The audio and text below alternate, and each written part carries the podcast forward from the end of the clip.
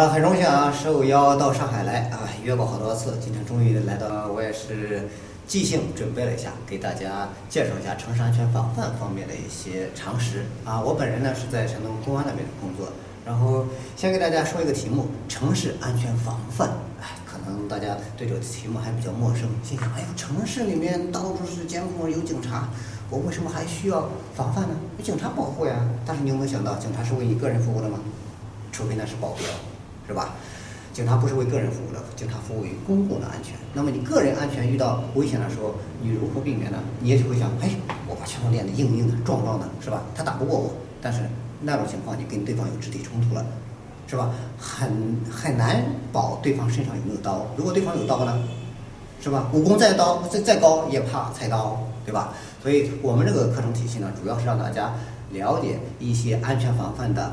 常识、知识、理念，让你养成一定的习惯。有了这个习惯以后，你自己在出行的时候，在出境的时候，就不会成为被袭击的目标了。也就是说，你在这个城市这个生态系统当中，你不会成为猎物啊，别人不会选你作为被抢、被被打的一个目标。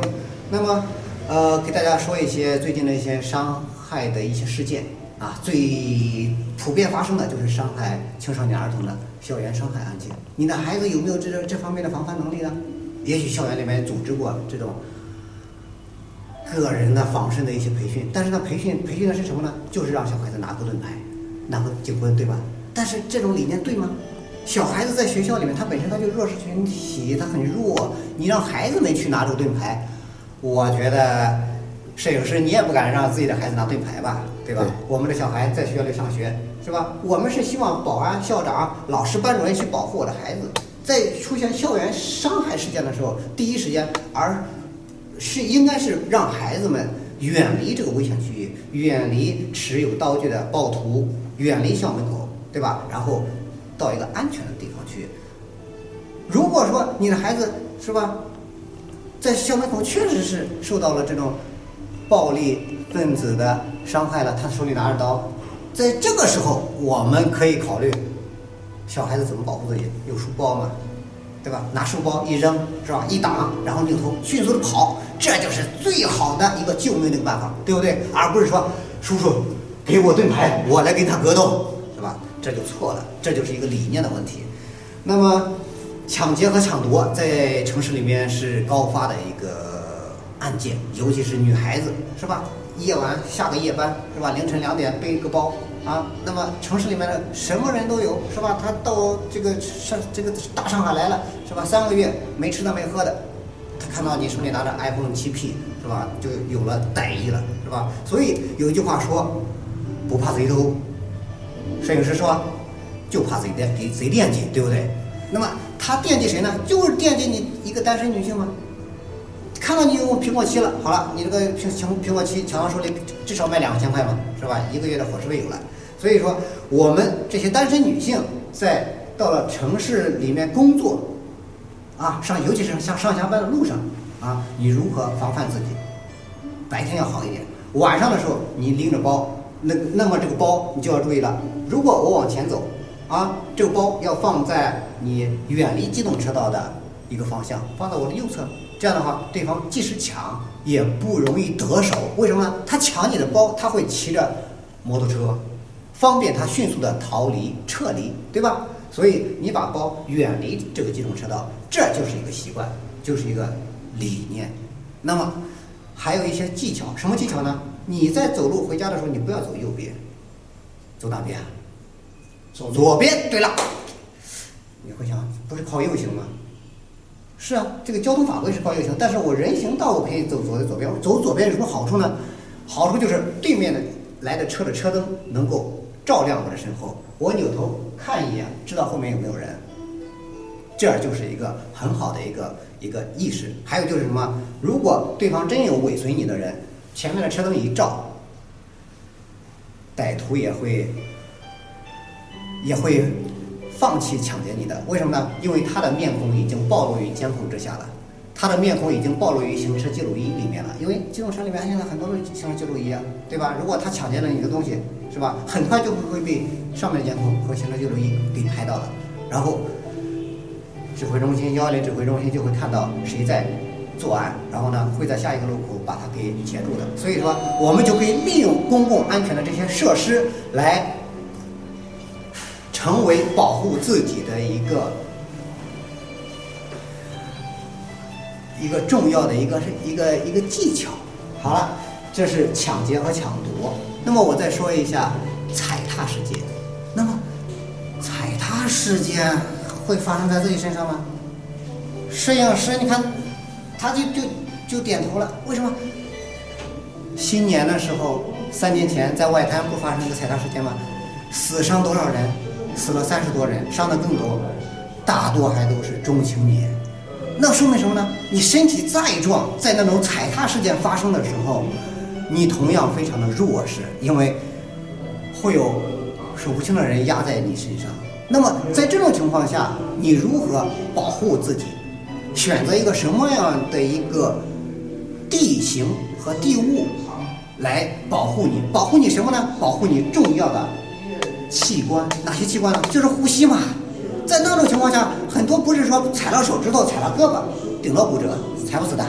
但是呢，如果把你的胸腔给挤住了，你喘气不能喘了呀，对吧？还有就是把你那个颈动脉、脖子给伤掉了，哎，这个时候也许会大脑缺血，缺血之后就缺氧就昏迷了嘛。所以说，在那种情况下，我们可以采用一种这种姿势，撑出去，撑出去好了。然后呢，我再挤住一个墙，利用一个墙角，然后呢。躺的时候不能这个胸前朝朝外朝外一种伤害，然后后背朝外，这样的话有一个生存的空间，我能够大口喘气，就可以救命了呀。那么这就是踩踏事件出现的时候，你如何带着自己的家人啊，这个告诉他，就这一个动作，我就可以救自己一条命。那么在国外。国外的这个治安状况比我们大上海要差一些了。同样是大城市，比如说东京啊、巴黎啊、纽约啊，它的郊区的一些治安环境那就不一样了，大相径庭，是吧？不同的居住区域，它的这个社区老百姓的这个素质、文明程度不一样啊，所以国外的这个治安情况比较复杂。那么我们的小孩子被送到国外读过中学、读过大学，他如果没有这方面的一个提前的一个储备，他也许到了国外之后，他想，哎，还是在跟国内的这种生活习惯一样的话，那他就很容易成为一个被伤害的一个一个目标。比如说在南加州发生过中国留学生伤害的案件，他晚上回家晚了，然后呢开车把车停在路边，然后就有三个三个。本地的一些呃本地的大学生，其中还有还有两个未成年啊，总共是五个人。看他开的车比较好，啊豪车啊，在他下车之后，这五个人就对这两个中国留学生实施了抢劫。然后女孩子跑掉了，也受了重伤，男男生呢当场就死在了车里。那么，如果我们出国留学生，他们在国内。受过这方面的培训，他就知道了。我尽可能的晚上不出去。如果我回去晚了，我及时跟我的老师啊、同学啊，或者说学学校的这个保卫部门通过电话，哎，我大概什么时间到？我车停在哪个位置？